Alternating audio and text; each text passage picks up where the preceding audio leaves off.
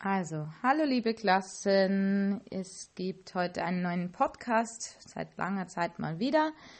Und zwar, weil sich einfach meine Klasse der APH 17 jetzt gewünscht hat, dass ich nochmal was über die Ernährung erzähle. Deswegen habe ich gesagt, mach mal doch. Für, ich habe ja gesagt, wer irgendwelche Anregungen hat, Wünsche, der braucht sich nur melden. Und ähm, ich mich freut ja, wenn ihr interessiert seid und euch das anhört. Also, heute geht es um Ernährung. Ernährung dient, hat ja einen gewissen Zweck und zwar hauptsächlich Dienst der Energiegewinnung.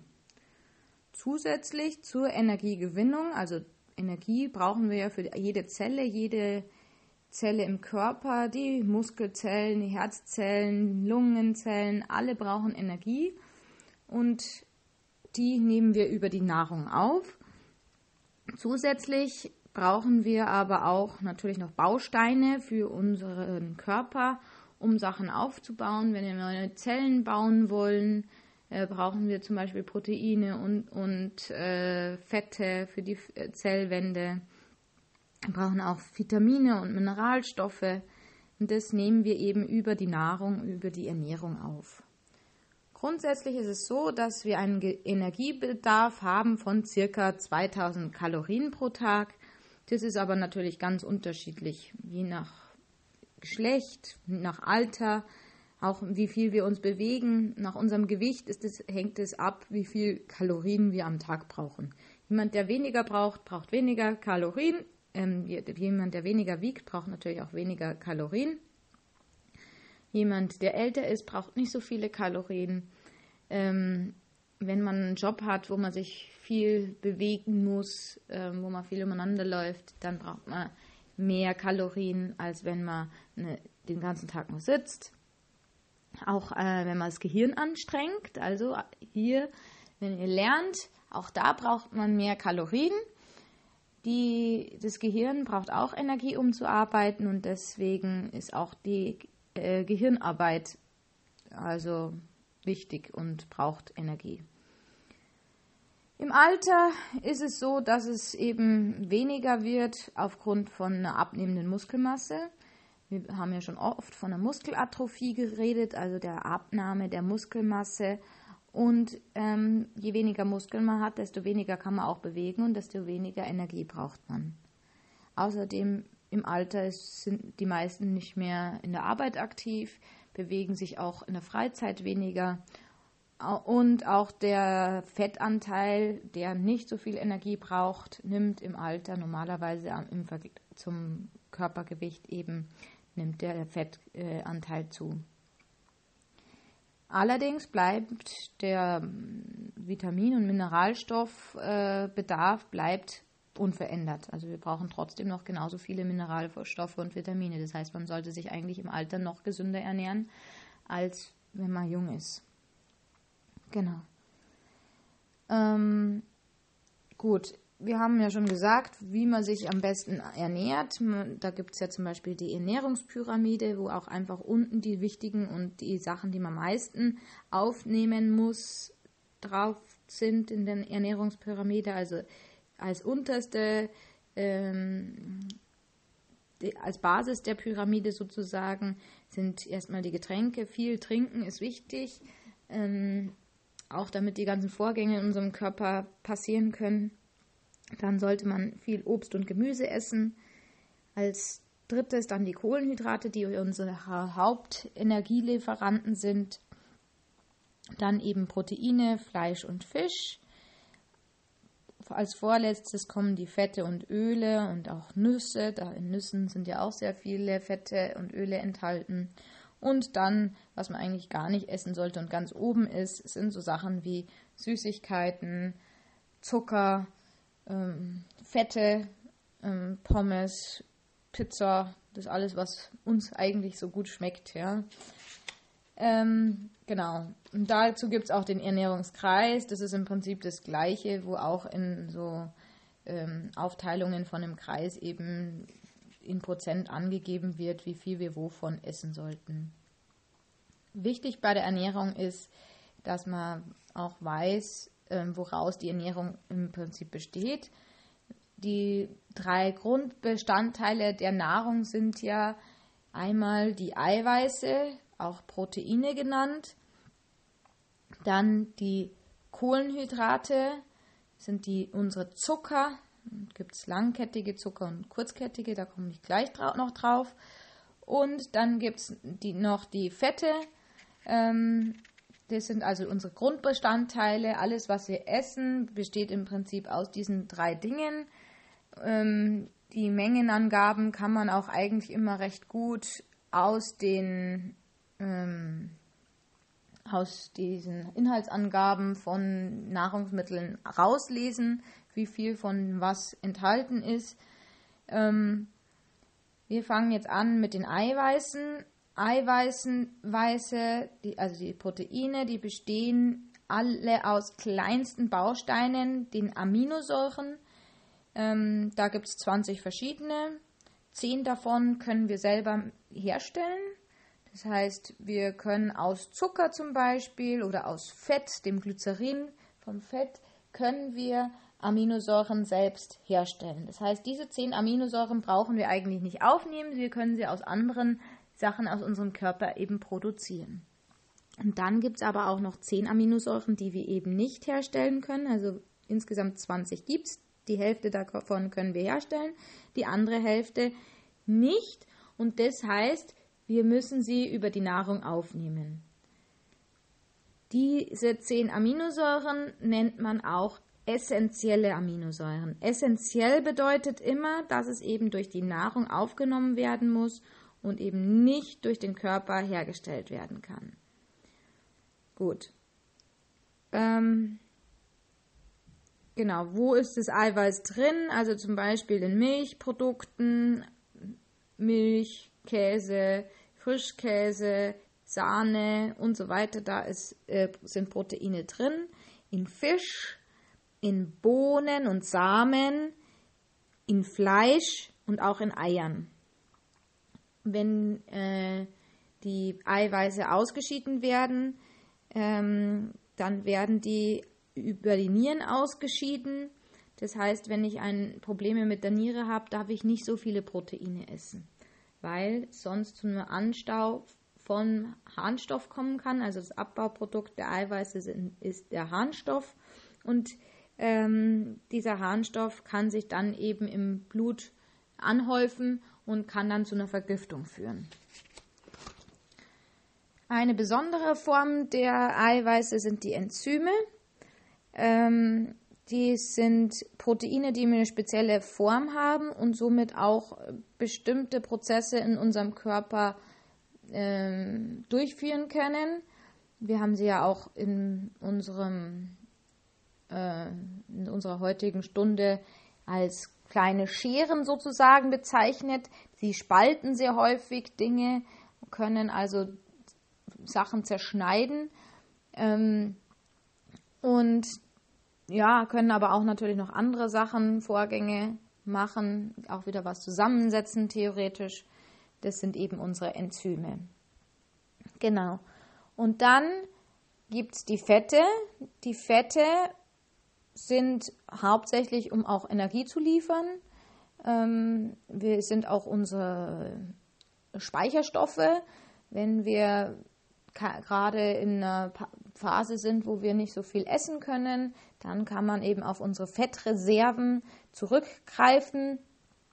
Es gibt wieder verschiedene, ähm, ja, also die Fette bestehen immer aus drei Fettsäuren und einem Glycerin.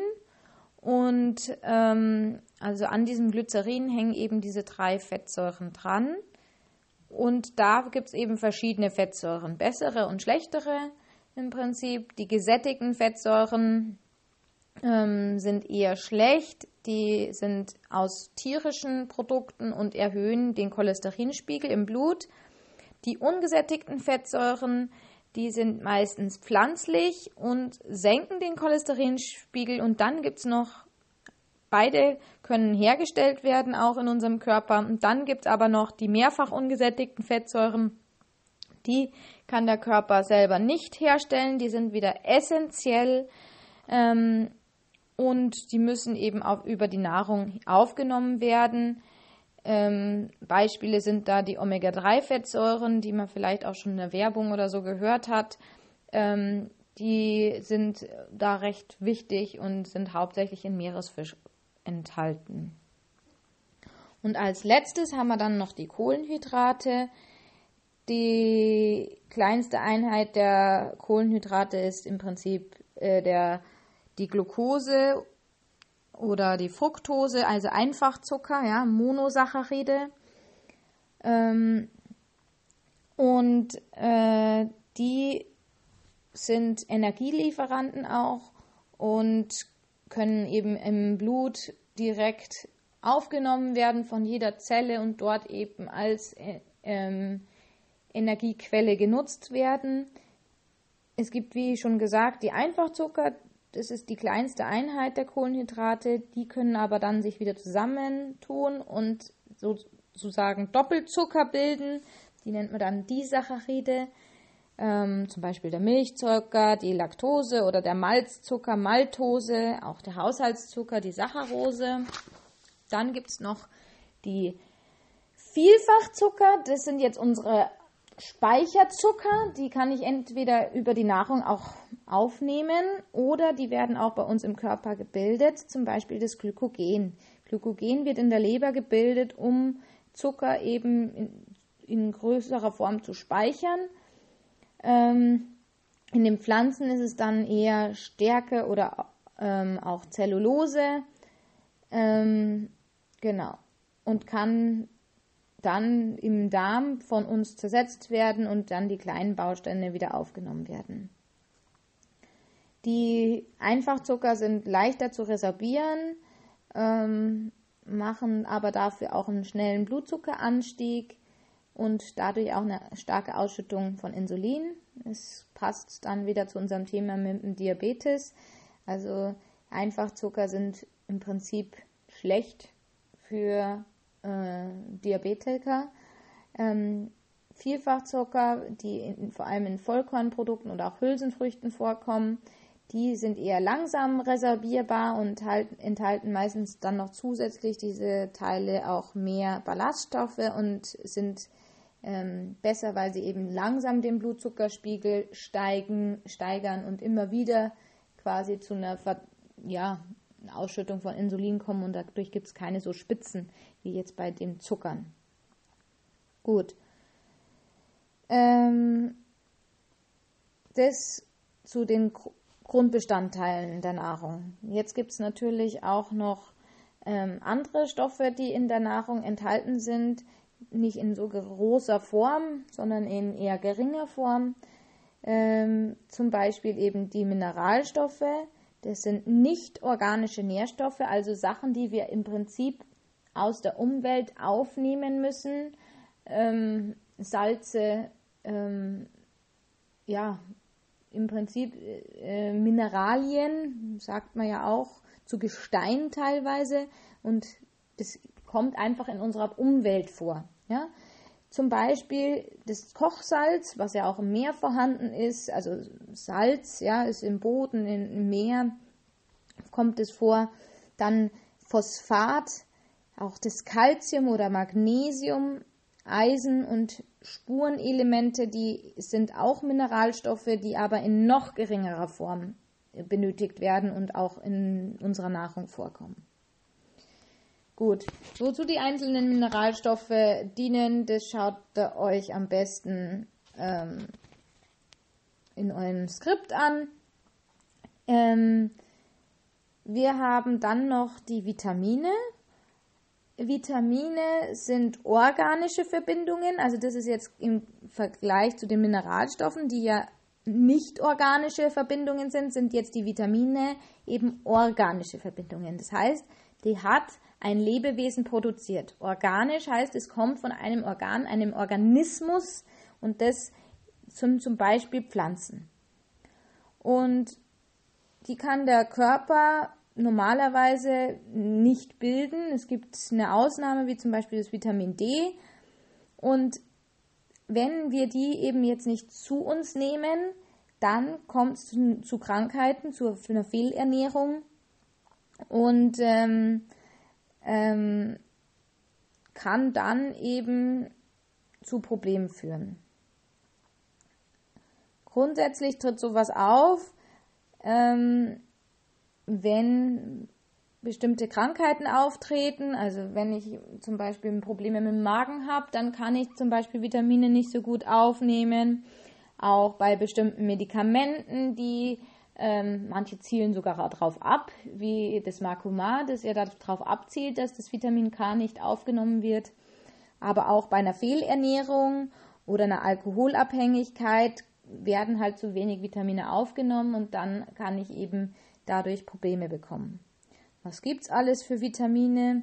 Also ganz viele. Ähm, ich habe auch da natürlich in eurem Skript stehen die alle drin. Vitamin B1, das ist wichtig für ähm, Kohlenhydratstoffwechsel. Vitamin B6, wichtig für den Eiweißstoffwechsel. Die Folsäure, die ist ganz wichtig, vor allem in der Schwangerschaft, weil es für die Zellteilung wichtig ist und das Baby muss ja im Bauch wachsen.